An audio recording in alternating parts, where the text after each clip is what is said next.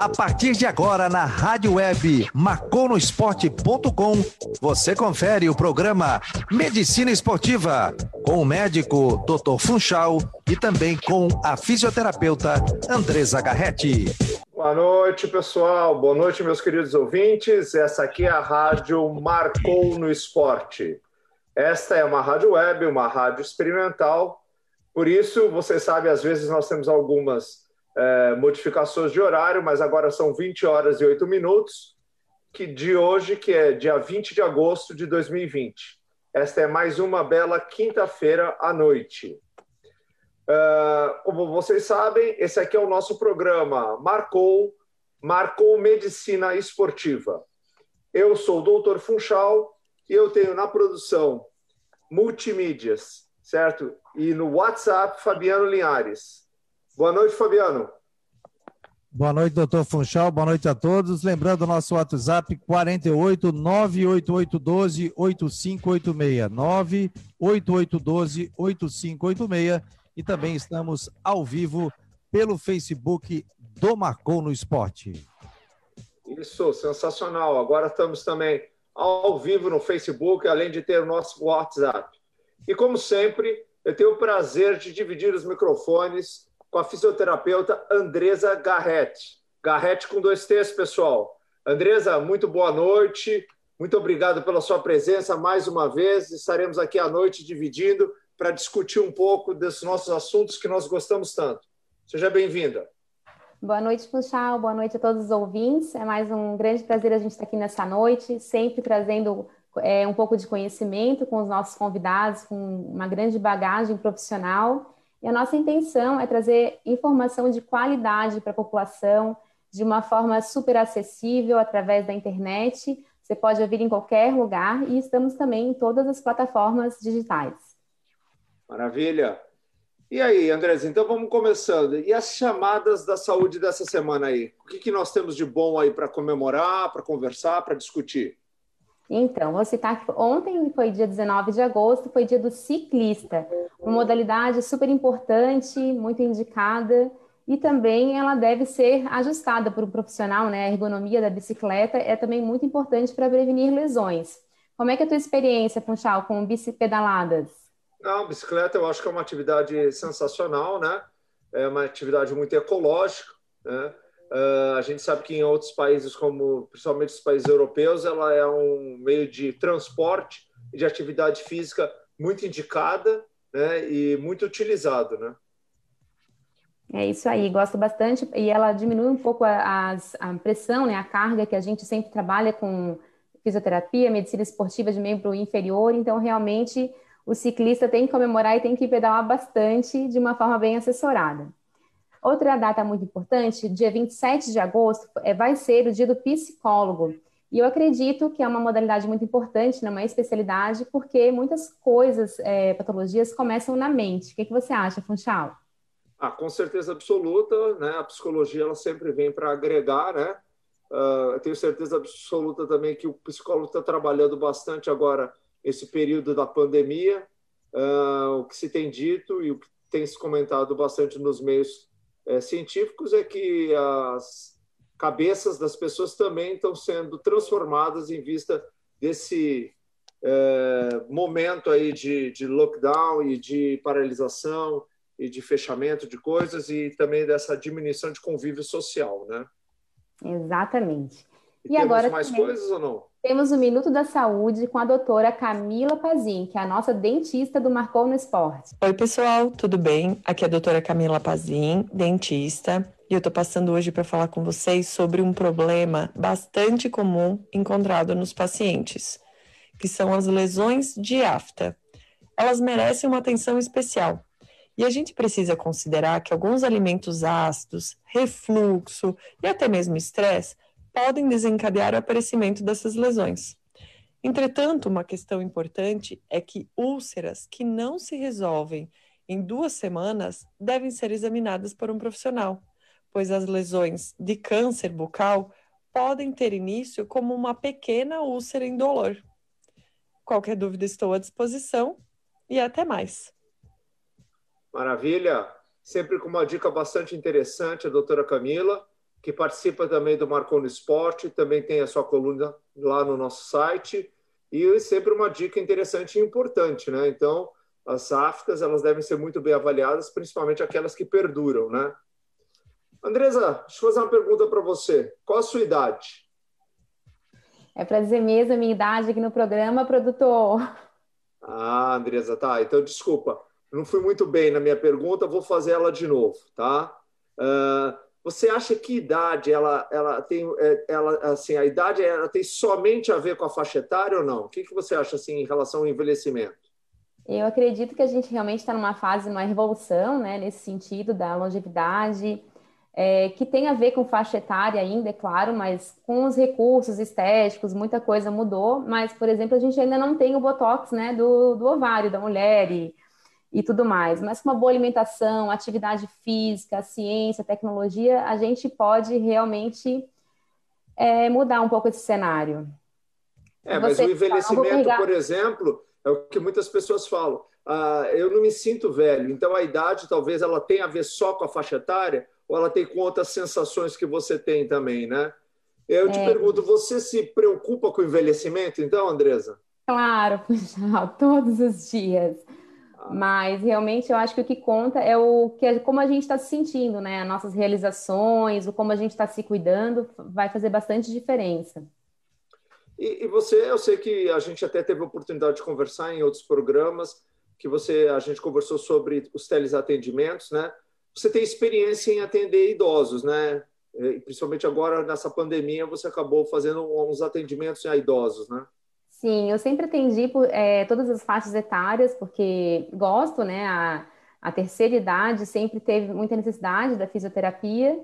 E na pandemia, essa população realmente não pôde sair de casa. Então, foi onde eu comecei os atendimentos com os idosos e realmente foi uma grande experiência para mim.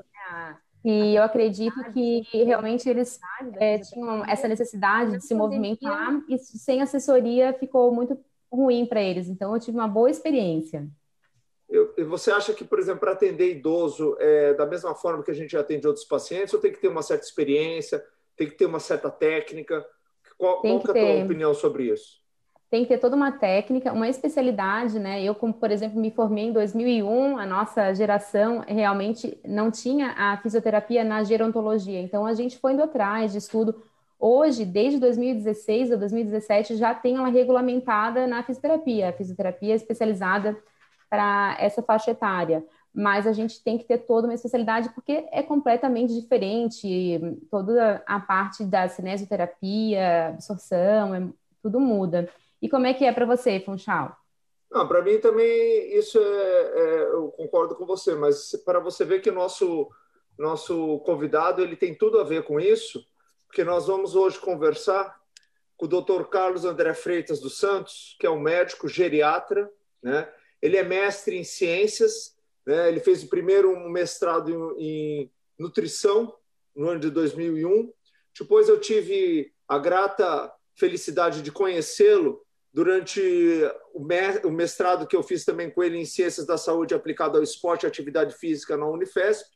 E ele, na verdade, é um grande conhecedor, não só de geriatria, mas de cuidados com o idoso, né? E ele é um estudioso nesse assunto. Então, a gente vai ter muito que aprender com ele. Eu tenho certeza que ele tem muito que falar para nós né, sobre isso. Então, uh, Carlos, seja muito bem-vindo. Uma boa noite. Tenho certeza que nós vamos ter uma discussão aqui, uma conversa muito profícua.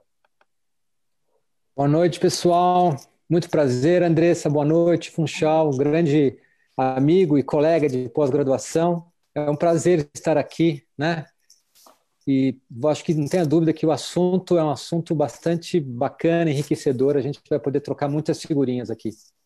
Ah, não tenho certeza. Esse é um, como eu botei, postei, é um, um velho assunto sempre novo, né? E aqui no nosso programa, viu, uh, Carlos, a Andresa ela é que manda, viu? Por isso sempre a primeira pergunta é dela. É dela. É. Boa noite, doutor Vamos Carlos. Lá. É um grande prazer a gente estar aqui para aprender com você. E é claro que nós temos muitas perguntas já preparadas, mas também quero lembrar aos nossos ouvintes que pelo telefone 988128586, quem quiser fazer alguma pergunta também pode estar enviando, tá? A gente percebe que com o envelhecimento da população e com o aumento da expectativa de vida do brasileiro, é, essa especialidade está crescendo bastante, né? Nós temos que nos capacitar, que seria a gerontologia e a geriatria. Então, eu gostaria que o senhor falasse para a gente um pouco dessa especialidade, desculpa pelo senhor, por essa especialidade, que é tão importante, está crescendo, e eu acredito que a gente tenha. Não vai dar tempo para falar em uma hora, né? Mas gostaria que. É, muita gente não sabe sobre os conceitos, a diferença entre geriatria tá. e gerontologia. Então vamos lá. Bom, a geriatria é uma especialidade médica, ela já existe, no, ela já é reconhecida é, pela Associação Médica Brasileira já há muitos anos, há décadas, né?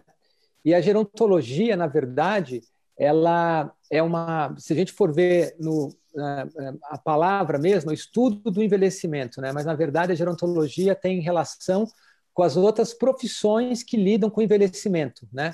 Todas as outras. Eu vou falar e vou esquecer de alguma, certamente, né? Fisioterapia, nutrição, enfermagem, terapia ocupacional, educação física, é, assistente social, devo ter esquecido alguma mais, fonoaudiologia, enfim. São todas as especialidades, todas as profissões relacionadas à saúde que acabam se especializando na atenção ao idoso. Ah, está certo. Muito legal. É. Eu, eu, sei que você tem um ambulatório, né? Você coordena um ambulatório de promoção de saúde e envelhecimento ativo, né? Aí, e além de você também ser responsável pela parte de, de educação do residente nessa área aí. Eu pergunto para você, a, a, geriatria, como você mesmo comentou, ela, ela é uma especialidade já antiga, né? Mas parece que ela é nova atualmente, né? O que, que acontece com a geriatria no momento? Ela é a bola da vez? As pessoas estão se preocupando mais? O que, que é o geriatra atualmente? Ó, é assim, curioso, né? Esse ano eu estou fazendo 30 anos de formado, né? E então eu fiz aí dois anos de clínica médica, dois anos de geriatria de residência, então eu tenho aí 26 anos de, de formação de geriatria. E quando eu escolhi, lá 26 anos atrás, eu achei que era a bola da vez. E continua sendo a bola da vez, eu acho, né? Na verdade, existem hoje inúmeras residências credenciadas pelo MEC na área de geriatria, mas, na verdade, eu acho que hoje em dia, eu não tenho o número certo, mas nós não somos em mais de 2 mil geriatras no Brasil inteiro. Quando eu falo geriatras, geriatras né, é, é, reconhecidamente pela AMB. É, o, é, o que está acontecendo é que existe uma grande, uma, uma grande transição demográfica no, no, no, no nosso país, né, no mundo inteiro, né, mas a gente está coisas que já aconteceram em países como Japão, Estados Unidos, Alemanha, os países nórdicos já há 20, 30 anos atrás está acontecendo agora, a nossa pirâmide está mudando, né? É, Estima-se aí que em 2050, que está logo ali, a gente vai ter mais, mais, é, mais idosos do que jovens, né? Então, tudo isso modifica um monte de coisa, modifica a visão da, da assistência à saúde, modifica a visão da ação pública perante o idoso em, em questões de trabalho, em questões de mobilidade, em questões urbanas. Então, muita coisa se modifica e uh, a expectativa de vida de, uma, de um brasileiro hoje, em torno de 75 anos de idade, daqui a, a um brasileiro que nascer é, em 2050, ele vai ter uma expectativa de vida de, certamente de mais de 83, 84 anos de idade coisas que há nos anos 50, pós-guerra, a expectativa de vida de um brasileiro não passava de 55 anos de idade. Então, uh, uh, o mundo está envelhecendo, as pessoas estão envelhecendo, e é importante envelhecer de uma maneira saudável, com independência, com autonomia. Então, daí toda a preocupação, porque envelhecer não significa ficar doente, mas se nós não tomarmos algumas, algumas, alguns cuidados, e muitos deles estão relacionados com o que nós vamos falar hoje aqui, porque tem a ver com, com hábitos saudáveis de vida, é, e isso tem que ser lembrado desde sempre, desde, que um, desde a infância, né? desde a educação infantil. É, ninguém se torna é, tendo um bom hábito de vida da hora, de uma hora para outra. Uma hora para outra, né? Tem que ser formada. Né? Então, acho que, que isso que tem né? importância. Exatamente. Sem dúvida. É, é, tem, uh, pode falar, Andresa. Não, não, é só que ele estava falando de idade, eu já ia perguntar a partir de que idade a gente teria que consultar um geriatra, por exemplo. Era isso. Mas engancha a tua pergunta já junto. Não, não, eu acho que a tua pergunta ela cabe bem, porque eu só queria falar um dado para nós aqui e para os nossos ouvintes, que a ONU, na verdade, ela apresentou dados em 2017 que você tinha em torno mais ou menos de 950 milhões de pessoas acima de 60 anos de idade. E tem uma previsão até 2050, você tem mais de 2 bilhões de indivíduos acima de 60 anos, o que vai representar mais ou menos em torno de 25% da população mundial. Então, isso, com certeza absoluta, é um aumento da longevidade, né? É, eu acho que essa, essa questão da idade para qual vai ser o geriatra é muito bom, mas eu queria que você falasse um pouco mais aí do teu ambulatório, o que, que realmente vocês fazem ali, entendeu? É, qual que é essa, essa, essa atividade que o idoso, o que, que vocês estão fazendo nessa promoção de saúde aí? Fale um pouco aí desses Bom, então estudos para nós. Sei que tem muita então, coisa, primeiro... a gente quer falar de tudo, né? A gente quer falar é. de tudo. Eu e a Andresa estamos muito ansiosos, né? A gente quer falar de tudo. a gente quer envelhecer muito bem, na verdade, né, Funchal? Bom, mas como a Andresa que manda... Mas eu estou preocupado você, já. Você falou que a Andresa que manda, eu vou responder a ela, né? Quando que você deve ir ao geriatra? Bom, então, assim, a formação do geriatra no nosso país, a formação acadêmica é para ele cuidar das, é, da, da, da, saúde, não é para cuidar da doença, mas ele cuida da doença também, ele é para cuidar da saúde da doença das pessoas com mais de 60 anos de idade.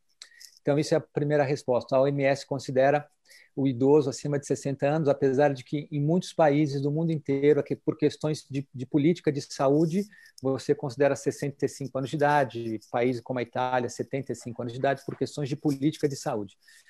É, mas todo o conjunto do envelhecimento, já a partir dos 60 anos, você pode considerar que já, já é diferente, algumas coisas são bem diferentes, né? Agora, aqui no nosso país, a parte assistencial do, do geriatra, a gente acaba, muitas vezes, principalmente nós que lidamos com atenção com atenção primária, a gente muitas vezes acaba pegando as pessoas que não, que não são idosas, evidentemente, né? E, e, muito, é muito comum no consultório né, é, você, rece você acabar fazendo um vínculo tão tão, tão grande com o avô, que tem 80, você acaba fazendo vínculo também com o filho, que tem 55, e com o neto, que tem 25, né?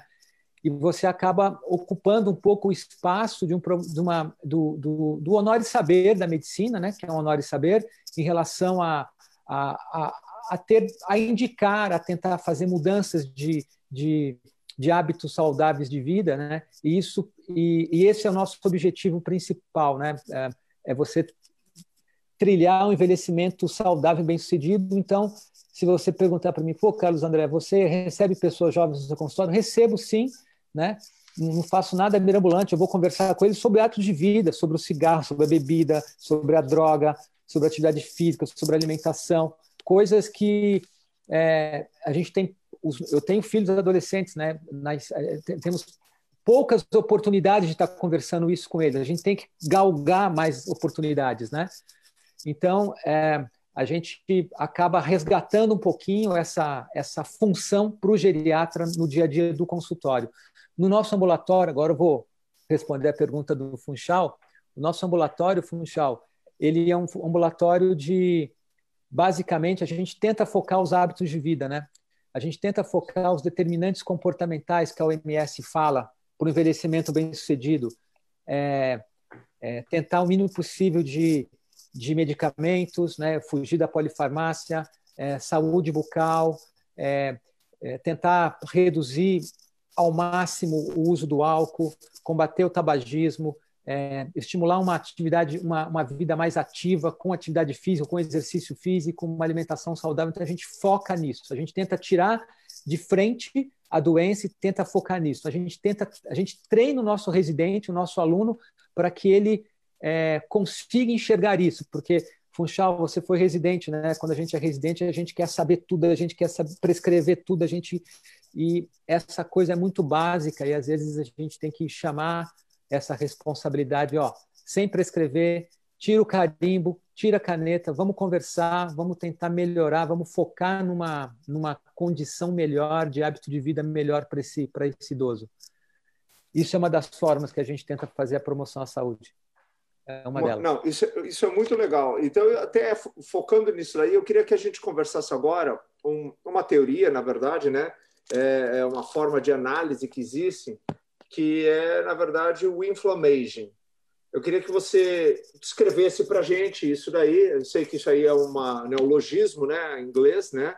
Mas o uhum. inflammation hoje ele é muito discutido, né? É base até na nossa área também de atuação, é, principalmente na osteoartrose. Mas o inflammation e eu sei que você tem linha de estudo nesse sentido do exercício de inflamação. O que, que como é que você encara isso? O que, que a tá. gente deve orientar? Como é que a gente deve discutir esse assunto? Lógico, no meio médico, certo? No meio da, das áreas de saúde, né? na, na área de, de promoção de saúde e saúde pública também. Bom, legal isso, porque a, a, história da pandemia, né, do coronavírus, é, é, fez com que esse tema ganhasse, fosse, fosse impulsionado, né? O que é inflamejo, né? Então, é a inflamação do envelhecimento. Então, assim, a gente fala que o indivíduo, no processo do envelhecimento, o idoso, ele, ele, ele tem uma situação subclínica, crônica, subclínica, de uma tendência a inflamar representado por citocinas, né, por proteínas inflamatórias que são produzidas em várias células de defesa, em, vários, em várias situações da, da, da imunidade. Isso é crônico, né? E hoje em dia, quando a gente estuda as principais doenças que acometem o idoso, doenças osteoarticulares, é, doenças musculares, doenças degenerativas cerebrais, doenças cardiovasculares, doenças pulmonares, doenças renais, doenças hepáticas, sempre a gente vai ter uma, uma, uma via de raciocínio pensando nesse aumento dessas citocinas pró-inflamatórias. E é como se e essas citocinas pró-inflamatórias ela é uma mão dupla em relação às alterações da imunidade do envelhecimento. Né? O idoso ele tem algumas dificuldades no, da, da imunidade e isso tem a ver muito com essa inflamação crônica subclínica.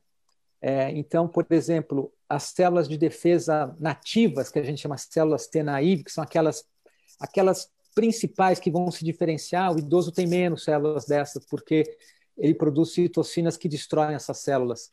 É, ele tem uma resposta a, a, é, de anticorpos específicos numa vacinação, né? Quando a gente toma vacina, a gente quer produzir anticorpos. A gente tem uma, o idoso tem uma resposta menor a isso também por conta dessa situação da imunidade que tem relação com a inflamação crônica. E aí vai novos, novos desafios imunológicos, né? um coronavírus da vida, o idoso vai responder mal à produção de anticorpos por conta dessa inflammation, né? E que acaba alterando a capacidade de fagocitar das células fagocitárias, das células citotóxicas, então ele fica mais propenso. É, então, inflamação no envelhecimento e a imunossenescência são duas, é a mesma estrada de mão dupla, ou são dois lados da mesma moeda, como você quiser falar. Perfeito. E o que, que o exercício físico tem a ver com isso? Isso. A são minha pergunta, antes de você responder, deixa eu só fazer uma estimulada, né? Vamos lá. Tá. Vamos dar uma estimulada. Então, a, a, nessa questão então do, do inflammation, né? Então, que é essa brincadeira em relação à idade e processo inflamatório, a minha pergunta é o seguinte: o que, que a gente deve fazer? Então, é usar remédio para isso, o anti-inflamatório, ou a gente tem outras medidas mais interessantes que elas são mais ativas e até mais eficientes sobre isso daí? Porque Puxa, há de se pensar, veja, na teoria, que se é um processo inflamatório, vamos entrar com anti-inflamatório. então, mas não é bem assim, né? Algumas dessas citocinas elas, elas têm uma função importante, né? Isso faz parte do processo fisiológico. É, a, existem até teorias que falam assim, nossa, é importante um pouquinho de, de inflamação.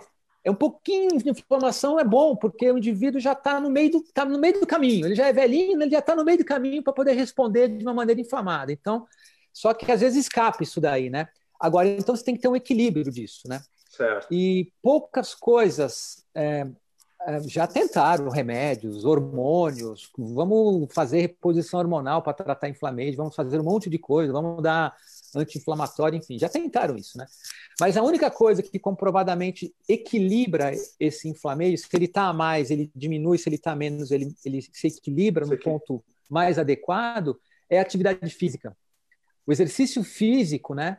O músculo, o músculo é um órgão endócrino, é um órgão imunológico, né? O músculo. Isso ganha muito muita robustez no envelhecimento, quando você começa a diminuir outros tecidos imunopoéticos, né? Então, o músculo ele produz uma interleucina, que é a interleucina 6, que tradicionalmente ela é pró-inflamatória, mas a interleucina 6 produzida no músculo, ela é anti-inflamatória. Ela diminui, ela, ela bloqueia o fator de necrose tumoral. Ela, ela faz com que menos células T naíves sejam destruídas. Ela faz com que menos miócitos sejam destruídos. Então, o músculo, naturalmente, ele é o, a pílula que você está pedindo aí para inflamação é o músculo. Não adianta pegar o músculo, colocar ele numa cápsula e tomar por boca, que não vai dar certo. Você tem que ativar esse músculo. Então, músculo ativo, atividade física de intensidade moderada, ela é capaz de equilibrar esse estado de inflamação. Né? Então, isso é fundamental. E quando você tem uma doença crônica, esse estado de inflamação ele fica desequilibrado e a atividade física é capaz de dar uma regulada nisso daí. Então, por isso que é fundamental o exercício físico no idoso. Andresa, estamos aprendendo demais, né?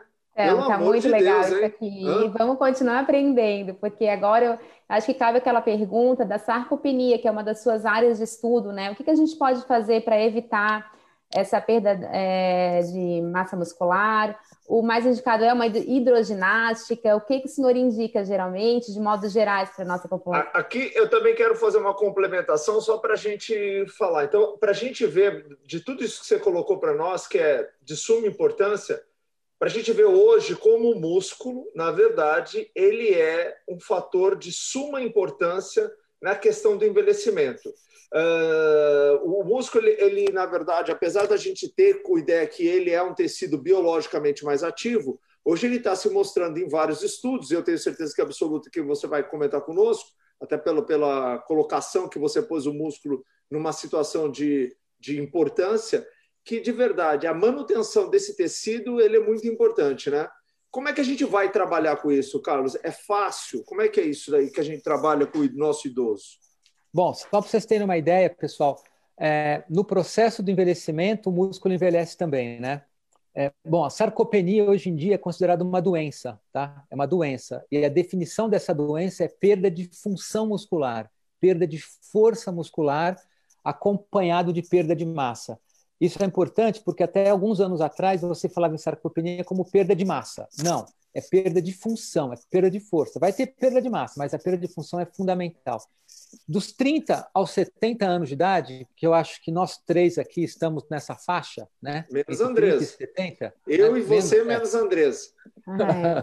então vamos lá, dos 30 aos 70 anos, a gente perde 50% da força máxima e 50% da massa muscular, em especial das fibras tipo 2, são as fibras de contração de contração rápida. A partir dos 70 anos, aí a coisa danou-se. Aí a coisa é mais vertiginosa, é 2% ao ano da massa, 3% ao ano da força. É, e o inflamage tem relação com isso daí. Menos músculo, menos interleucina 6, menos interleucina 6, mais, é, é, mais miócitos sendo destruídos, né? Por incrível que pareça, o cara já não, não faz atividade física, já não cresce músculo, produz menos interleucina 6, menos interleucina 6, mais TNF-alfa, TNF-alfa destrói mais músculo. Então é um estado de catabolismo muito grande. Então, além da, de faltar o anabolismo, que tem relação com a parte hormonal, menopausa, andropausa masculina, tem a parte do catabolismo. Você não consegue construir músculo se você não fizer exercício, porque é, e também não consegue construir músculo se você não comer proteína. Você tem que. E não é só comer proteína, são os micronutrientes também, mas a proteína é muito importante porque idoso não come proteína, Funchal. Viu, Andressa? Idoso, vocês perguntam para os seus avós, para os seus pais, quem tiver já pai ou avô com mais de 80 anos, o que, que eles comem no jantar? Café com leite, biscoito de maisena, né? É, a proteína, a digestão é difícil, é complicada. Então, o idoso não come proteína, mas a necessidade proteica do idoso é maior do que é no jovem, do que do jovem de 40, do adulto de 40 anos, do adulto de 50 anos de idade. Então, é, a natureza ela é, ela é sórdida com a gente nesse, nesse aspecto. Então, eu estou falando isso porque porque para você construir músculo, que é o que a Andressa perguntou, você precisa fazer exercício físico de preferência. Se o paciente está pré-sarcopênico, sarcopênico, exercício físico resistido, progressivo, não adianta você ficar na, na inércia, ah, ficar naquele pezinho igual durante um mês, dois meses, cinco meses, seis meses, tem que ser progressivo e você tem que ter uma, um ajuste alimentar pensando sempre na adequação calórica de calorias, mas pensando muito na necessidade de proteínas, que no idoso é em torno de 1, 1,2 é, gramas de proteína é, por quilo de peso. Num jovem, não num jovem atleta, num jovem mancebo de 30 anos, 35 anos de idade, é 0,8 gramas por quilo de peso. Então, é, e, então é, você tem que trabalhar nesses dois, nesses dois perfis e aí você tem que trabalhar com hábito de vida, né? Hábito alimentar, você tem que trabalhar com hábito de atividade física, né? Então você pega essa geração que tem 80 anos de idade, que é uma geração que pouco experimentou o exercício físico, então o exercício é uma coisa é uma coisa muito nova para eles. O exercício resistido, então, né, Andressa, fazer força, puxar ferro é uma coisa complicada, progressivo ainda, né? Você tem que progredir, você tem que aumentar a carga. Não é, não é para ficar na mesma carga sempre, né? Então é uma situação bem difícil e aí que é a importância da gerontologia, né? né? Os profissionais da educação física, os profissionais da, da, da própria fisioterapia, aprenderem isso na graduação, né? Porque não vai ter pós-graduação para todo mundo. Isso a gente tem que aprender na, na, na própria graduação, né? E, e, tem que ter experiência, tem, e tem que ter pessoas para poder estar tá ensinando isso, né? Então, isso é uma coisa difícil, é lenta. Vou aproveitar o teu conhecimento amplo, né? Não só em geriatria, mas o teu conhecimento amplo também em nutrição. E eu quero perguntar uma coisa para você. Ah, por exemplo, assim, então, nutrição específica para terceira idade. Então, é, é, isso aí o que, que é? É uma coisa necessária ou é uma perfumaria? Quando o pessoal fala isso daí. Então, isso aí, na verdade, que, como é que é isso aí? Você, a gente tem que ter uma nutrição específica para a terceira idade? A gente tem que se Ó, preocupar com isso? Como é que é isso aí? Tem que se preocupar, sim. Mas eu não estou falando que tem que mandar todo mundo para o nutricionista. Nada contra eles, de jeito nenhum. Mas se a gente mandar, hoje em dia, aí, 50 milhões de, de idosos no nosso país, se a gente mandar todos para. São 50 milhões, é, são 35 milhões de idosos, mandar todos eles para nutrição, ninguém vai fazer mais nada nessa, nessa vida.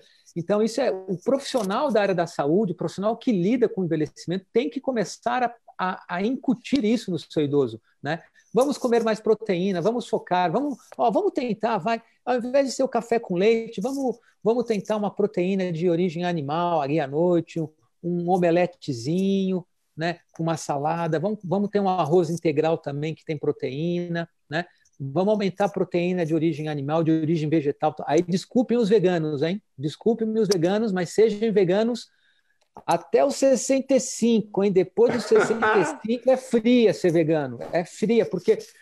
É, nossa, vou arranjar um monte de briga aqui. Você vai começar a receber um monte de perguntas aí, de críticas, mas assim, a proteína de origem animal, ela é diferente, né?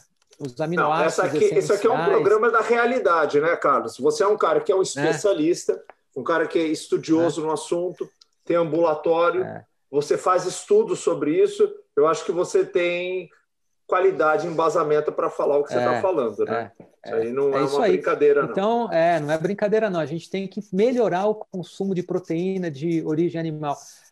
E, e, isso, e, e, por que, que o exercício físico é importante? Porque se você não tiver exercício físico, você não ativa a via mTOR, você não ativa a via da insulina, você não abre espaço na membrana para o aminoácido que foi, né, para a proteína digerida, virou aminoácido, para o aminoácido entrar dentro da célula, porque o aminoácido é grande, ele é gigante, ele não vai entrar por difusão dentro da célula. Precisa de canais de aminoácidos. E o exercício físico aumenta os canais de aminoácidos para ele poder entrar dentro, dentro da célula.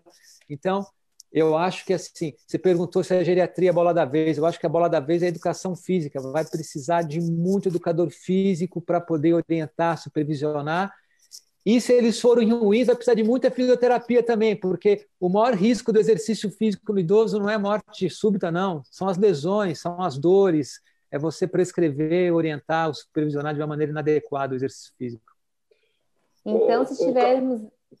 Não, não, Andresa, fala você. Se a gente tiver um idoso, por exemplo, nos ouvindo agora, e ele tem três horas por semana, ele está perdendo massa muscular, mas ele também tem a parte do sistema cardiorrespiratório dele. O que, que você nos indicaria, doutor Carlos, para que ele pudesse fazer? Na verdade, ele tem mais horas por semana, né? Eu vou, completar, eu vou completar a pergunta, porque nós temos idosos, sim, e ele está perguntando aqui para mim. Puxa, mas o doutor Carlos falou em sarcopenia, mas eu não vi nada dele falar de osteopenia nem de osteoporose. Então, isso não tem no idoso? Então, eu queria que você fizesse um link entre esses três sistemas aí. Tá. Então, assim, Andressa, a OMS, a Organização Mundial de Saúde e todas as outras entidades que estudam atividade física, exercício físico, sugerem o seguinte: idoso, é, aliás, pessoas, pessoas, deixem de ser sedentários. Para você deixar de ser sedentário, você tem que ter uma atividade, pelo menos 150 minutos de alguma atividade, lavar, passar, varrer, subir escada, descer, ir andar no quarteirão, levar o cachorro para passear, 150 minutos de atividade. Para o idoso, na prevenção da sarcopenia, ou para melhorar o inflammation, ou para melhorar os desfechos relacionados à, à locomoção, à, à, parte cardiovascular, é, evitar problemas cardiovasculares e tudo mais, obesidade, diabetes, no mínimo 150 minutos por semana de atividade aeróbica de intensidade moderada e pelo menos duas vezes por semana atividade de exercício resistido.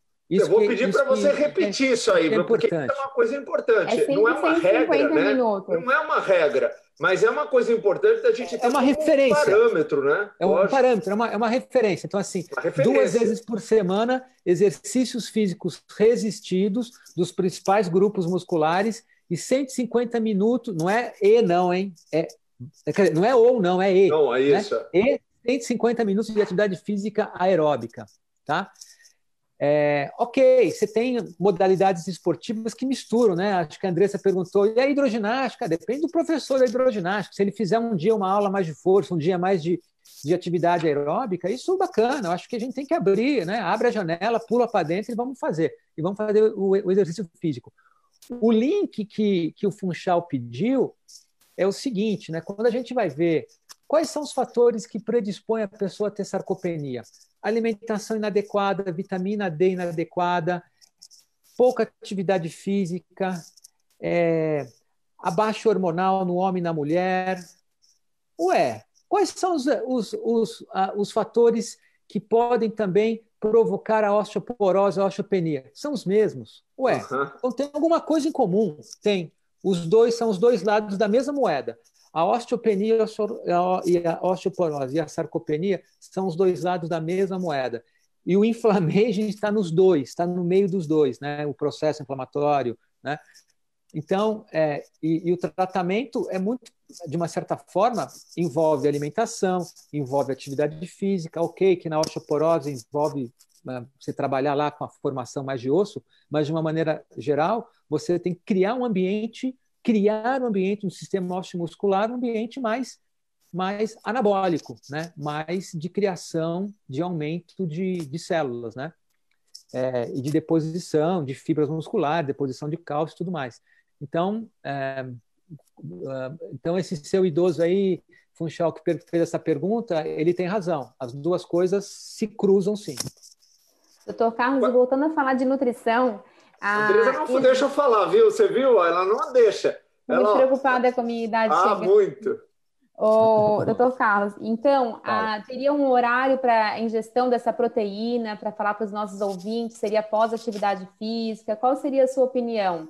Não, então vamos dividir as, vamos dividir as coisas. Vamos falar de uma maneira geral da alimentação, quando que é melhor você comer a proteína? Nas, nas três principais refeições. No café da manhã tem que ter proteína, no almoço tem que ter proteína, no jantar tem que ter proteína. Ponto. Isso é uma coisa. Agora vamos falar de tratamento da sarcopenia. O tratamento da sarcopenia, muitas vezes você pode e muitas você deve, se o paciente tiver condições, de fazer uma suplementação de alguma proteína seja de BCAA, seja de whey, enfim, a literatura aí tem tudo, tudo, HMB, L-glutamina, BCAA, whey, colágeno tipo 1 hidrolisado, tem de tudo. É, parece que é, após o exercício físico, por conta do aumento dos canais de aminoácidos nas células musculares, seja um bom momento de você consumir essas prote... esse, essa, essa, esse suplemento de proteína. Então, pós exercício físico, parece que é um bom momento. Agora, é, isso vai depender muito para um paciente sarcopênico intenso e que já tem fragilidade, que é um outro, que é uma, é uma outra coisa, nem todo sarcopênico é frágil, mas todo frágil é sarcopênico, praticamente. Se o indivíduo for frágil e tiver já uma, um quadro conspitivo, caquético, aí a gente tem que tomar muito cuidado com a proteína. A gente tem que tentar adequar primeiro a caloria dele. Se, você, se o indivíduo está comendo pouca caloria você dá proteína para ele, um idoso, ele acaba queimando mais proteína, o tiro sai pelo, pela culatra. Mas, de uma maneira geral, o tratamento da sarcopenia, um indivíduo idoso que está fazendo exercício e quer melhorar força, quer melhorar é, é, massa e está sob alguma orientação de algum profissional e esse profissional lhe dá, lhe prescreve algum tipo de, de, de suplemento, isso é muito importante. Não, não, não façam é, auto. Uh, o suplemento é remédio, então tem que ser sob orientação, sob supervisão. Normalmente isso vai ser feito pós atividade física. Obrigada. Vou perguntar uma coisa para você. Eu sei que é uma ah. pergunta bastante complicada, né? Mas manda, até, manda. assim, muitas Estou acostumado, pessoas... Funchal. Você fazia muita pergunta complicada para mim lá na pós-graduação, a gente dava conta. Me fala uma coisa, a gente vai viver até quando, hein? A gente sabe uh. que tem, eu vou recordar até um trabalho que foi publicado muito, até contestado no Nature, né? Sobre essa questão do tempo de vida do ser humano, se o, o homem vai conseguir viver muito ou não. Mas qual que é a ideia que hoje a geriatria traz? Né? O que, que ela fala sobre esse, esse ponto aí? O ser humano vai viver até quando? Ou a gente pode viver até quando? Existe isso ou não? Ah, existem especulações, né, Funchal? Existem especulações, né? Quando você começa a ler sobre longevidade e começa a entrar nessa onda das, da, da, do, da quantidade né, de anos, né? As pessoas falam 120, 130, né? É uma coisa bem complicada, mas o importante que assim o envelhecimento ele está relacionado com a com a deterioração do material genético. Isso é fato. É, então, parece que a parte mais importante, vamos tentar lembrar rapidinho, é o telômero, né? Então, você tem o, o, o telômero, que é aquela, é aquela parte, é a extremidade do, do cromossomo, né? O cromossomo vai se enrolando, se enrolando, se enrolando, aquela parte bem extrema é o telômero.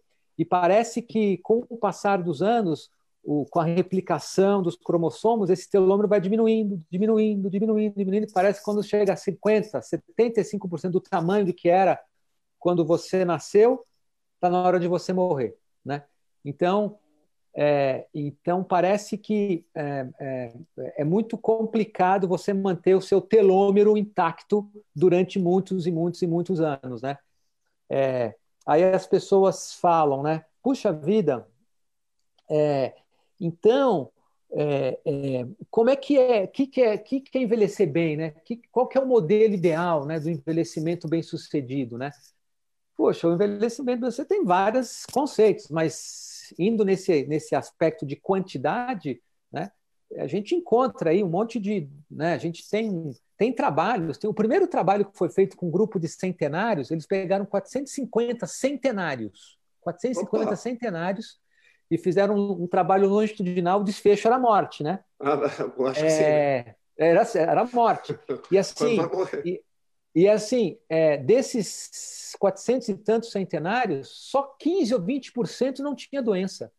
Os 85% deles tinham doença, eles eram survivors, né?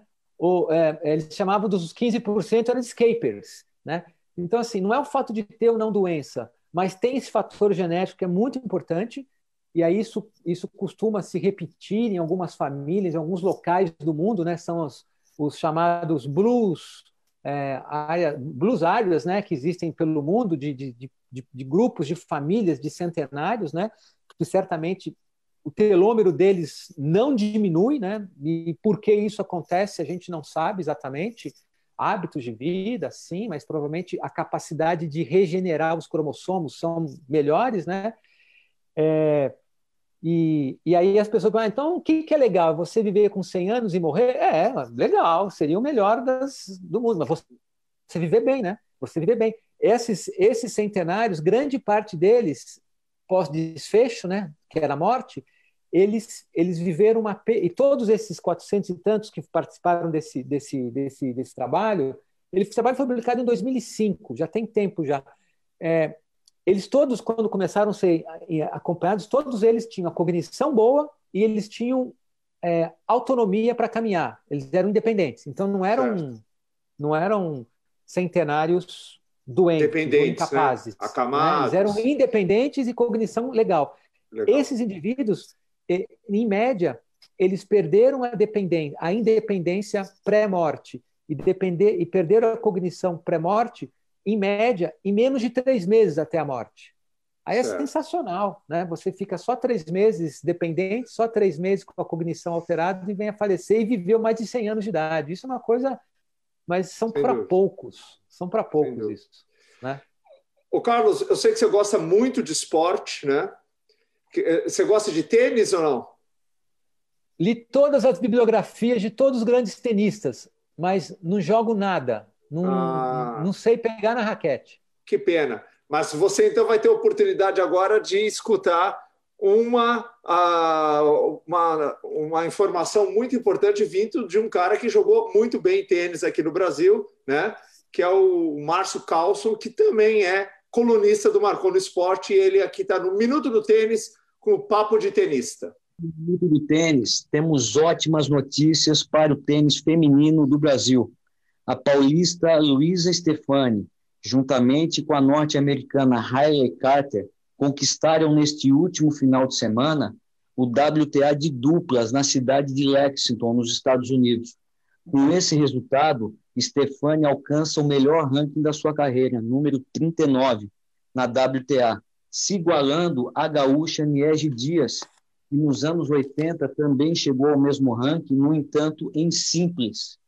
A partir desta semana, Stefani disputa o WTA de Cincinnati e na semana que vem se encontra com os demais brasileiros, como Bruno Soares, Thiago Wilde, Thiago Monteiro, Marcelo Melo e Marcelo Demoliner para disputar o US Open na cidade de Nova York. Boa sorte a todos e até a semana que vem. É isso aí. Esse foi mais um Papo de Tenista, que é o Minuto do Tênis com o, com o Márcio Carlson, né, que é nosso colunista participa aqui do Marcou no Esporte, sabe tudo de tênis. Né? Então, ó, você não, você não, é bom esporte para aprender também, e para o idoso também. Né? Tem vários tenistas falando, jogando até idades bastante elevadas, 80, 90 anos. Né? eu vou fazer uma pergunta para você agora. A gente está terminando o programa, mas eu vou fazer uma, uma pergunta para você um pouco difícil de responder, né? Eu sei disso. Mas eu queria que você me falasse como é que você enxerga o cuidado do idoso no Brasil? Como é que é esse cuidado que nós temos num comparativo Europa, por exemplo, onde nós temos uma população idosa bem maior? Punchal, é, eu acho assim, é, isso é uma coisa. É, o Brasil é um país que, apesar de toda a sua, sua história aí de, de, de, de imigração, né, é, é um país ainda de, de pessoas. Foi até, até ontem um país de pessoas jovens que agora está envelhecendo, mas é um país que a política de saúde pública ela ela não favorece muito o envelhecimento, está mudando muito, né? já existe uma, uma, uma, uma cartilha é, é, específica de, de leis de proteção né, para o idoso. É, mas eu queria falar o seguinte, que se isso acontece, porque isso é um retrato, na minha opinião, de como é a população de uma forma geral, né? Então a gente vê uma população que respeita muito pouco o idoso, né? E muitas vezes isso começa dentro de casa, né? É, é, de você literalmente não considerar a opinião do idoso e muitas vezes não considerar nem a vontade dele em relação a ele mesmo, é, e, e, isso é uma coisa que, é, que acaba, de uma maneira ou outra, retratando na política de saúde ou na política pública. Né?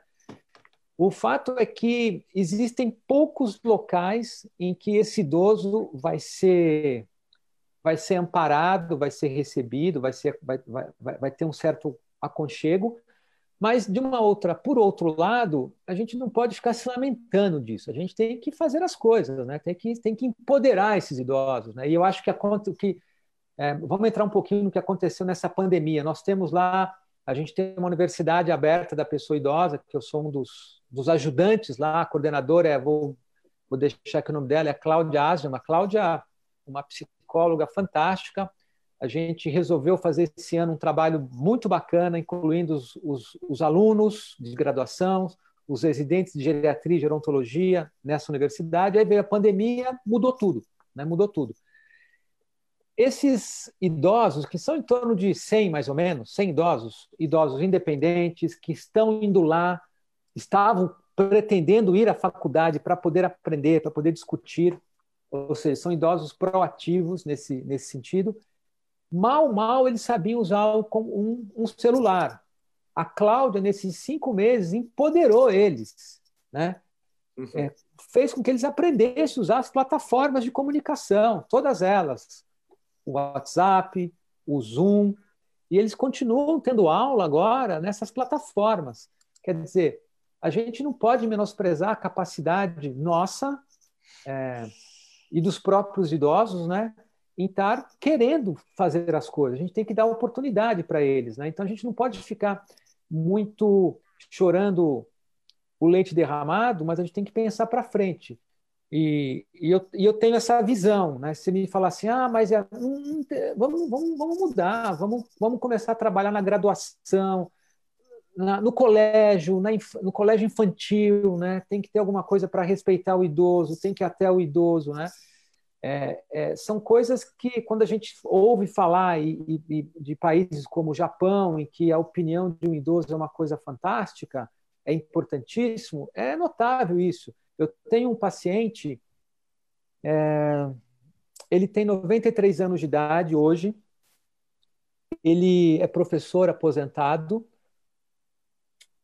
ele é orientador ainda, ele Nossa. orienta, ele orienta. Só que ele fala assim, Carlos, eu não oriento mestrado e nem doutorado. Não, não, não, cansei. Só pós-doutorado, né? Cansei. né? É, ele orienta. Ele teve internado agora na pandemia, não com coronavírus, e eu estava cuidando dele. E veio uma médica também, uma outra colega, e aí ele olhou para nós dois, ela brincou com ele, professor, né? Chamamos ele de professor, professor, mas o senhor está tão bem, né?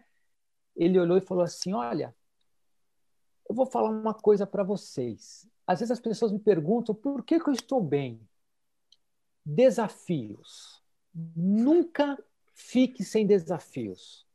Procure sempre uma encrenca para resolver, que isso é a melhor maneira de você se sentir útil, se sentir motivado para poder viver mais, se cuidar e, e ajudar as pessoas. Né? É isso, é a causa. Então, é, a gente tem vê tantos exemplos de locais, de pessoas que desfavorecidas, mas que conseguem fazer as coisas. Então, acho que a gente tem que olhar para o nosso próprio umbigo, nesse sentido, eu vou, eu vou sentar o facho, eu vou dar oportunidade, eu vou ajudar aquele idoso que está do meu lado direito, eu vou ajudar o idoso que está do meu lado esquerdo, eu vou, eu vou gastar, meu, gastar entre as meu tempo cinco minutinhos conversando com ele, porque você tem o que aprender e isso fica para você e você vai conseguir transmitir isso para frente. Né? Sensacional. Andresa, você não vai acreditar, mas o nosso programa acabou. Acabou. E nós tínhamos tanta coisa para perguntar, Andresa. Não, não, falamos não de equilíbrio. Eu queria falar entrar mais no assunto da cognição e outras medidas, né? Aí foi apresentado um super projeto de empoderamento para os idosos com a tecnologia, Revolução 4.0, e eu acho que isso a gente tem que colocar. Eu quero assistir esse programa várias vezes, porque realmente é o que a nossa população precisa, né? Um dia a gente também vai chegar lá, a gente vai precisar de outras tecnologias. Eu acho que realmente passou muito rápido. Eu acho que eu ficaria até às 11 horas. E você, Funchal? Ah, com certeza. Eu tinha tantas perguntas. Eu tenho aqui um, um livro, eu vou mandar para ele de perguntas. Mas, infelizmente, o nosso programa termina, né? E é, é, é bom tem... que fica essa vontade de ter. Então, você pode ser nosso próximo convidado para a gente terminar esse assunto tão fantástico, né? E tão rico, né? A gente precisa aprender muito sobre isso daí ainda, né? Ô, Fabiano, tem uma perguntinha aí no Facebook, como é que tá? Muita gente aqui no Facebook, quero agradecer a todos que estão na, online na nossa rádio, também pelo site marconosport.com e também a galera que está aqui no Facebook acompanhando ao vivo, né? A Marli Silveira, a Viviane Silva, o Fabiano também está ligado, Mariane Matos, a Sônia Fialho, é, e estão participando e fazendo, inclusive, perguntas e parabenizando pelo programa, né? A Silvia Schmidt também, a doutora Silvia, está dizendo aqui parabéns, queridos. A Lilian Betts está dizendo ótimo programa. A Mariane Matos aqui está batendo palminha, está dando boa noite, parabéns pelo programa, foi fantástico. E, e o doutor Remáculo também está aqui acompanhando o programa, está dizendo parabéns ao programa. E vamos ler uma pergunta aqui, a Sônia Fialho está perguntando o seguinte: é melhor tomar suplemento ou incrementar a proteína da dieta? Pessoal, ao vivo no Facebook do Marcou no Esporte. Comer, comida, comida, sempre comida é melhor. Outros nutrientes, micro e macro outros nutrientes. Comida é melhor. É isso aí. É, mas eu acho que interessante é ficar essa, essa vontade de a gente continuar esse papo, viu? Isso que é interessante, porque a gente vai ter muita coisa para falar. E aí, Andresa? Então, infelizmente chegou ao fim. Doutor Carlos, muito obrigada. E como presente e recordação do nosso programa, você vai receber agora no seu WhatsApp uma mensagem que é um retrato animado com uma caricatura para lembrar do nosso programa, da nossa gratidão, com o nosso carinho, é do nosso artista Luiz Felipe Funchal. Sensacional, com já recebi. apenas é, 12 anos, espero que goste, que use aí nas suas redes sociais. Ele tem um Instagram também e tem um YouTube que é Coisas de Gênios, né, Funchal? Isso. Falei certinho. Ele falou coisas de gênio. Então, nosso, meu filho, né? Ele é o nosso artista que faz os retratos animados, né? Muito obrigado, Funchalzinho. Funchalzinho. De coração, de coração, foi muito legal. Fico à disposição de vocês para a próxima aí, tá bom? Nós que agradecemos você. Uh, Carlos, foi um prazer imenso mesmo. Olha, foi um programa que eu tenho certeza que todos que escutaram né, e que podem escutar também, porque esse programa depois vai ser baixado para o Spotify. Então você também pode escutar depois remotamente. Uh, vai aproveitar. Foram muitas dicas, acho, de grande importância. Essa aqui é a Rádio Marcou Esporte, uma rádio interativa, rádio é, experimental pela web. Esse aqui é o nosso programa, meu e da Andresa, é, Marcou Medicina Esportiva.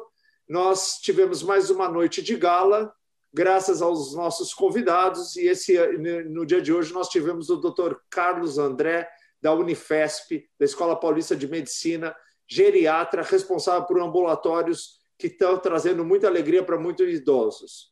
Fabiano, muito obrigado pela tua presença e pelo teu apoio. Andresa, foi mais um prazer inenarrável de estarmos juntos mais uma quinta-feira e até a próxima quinta-feira com Marcou Medicina Esportiva. Um grande abraço a todos vocês.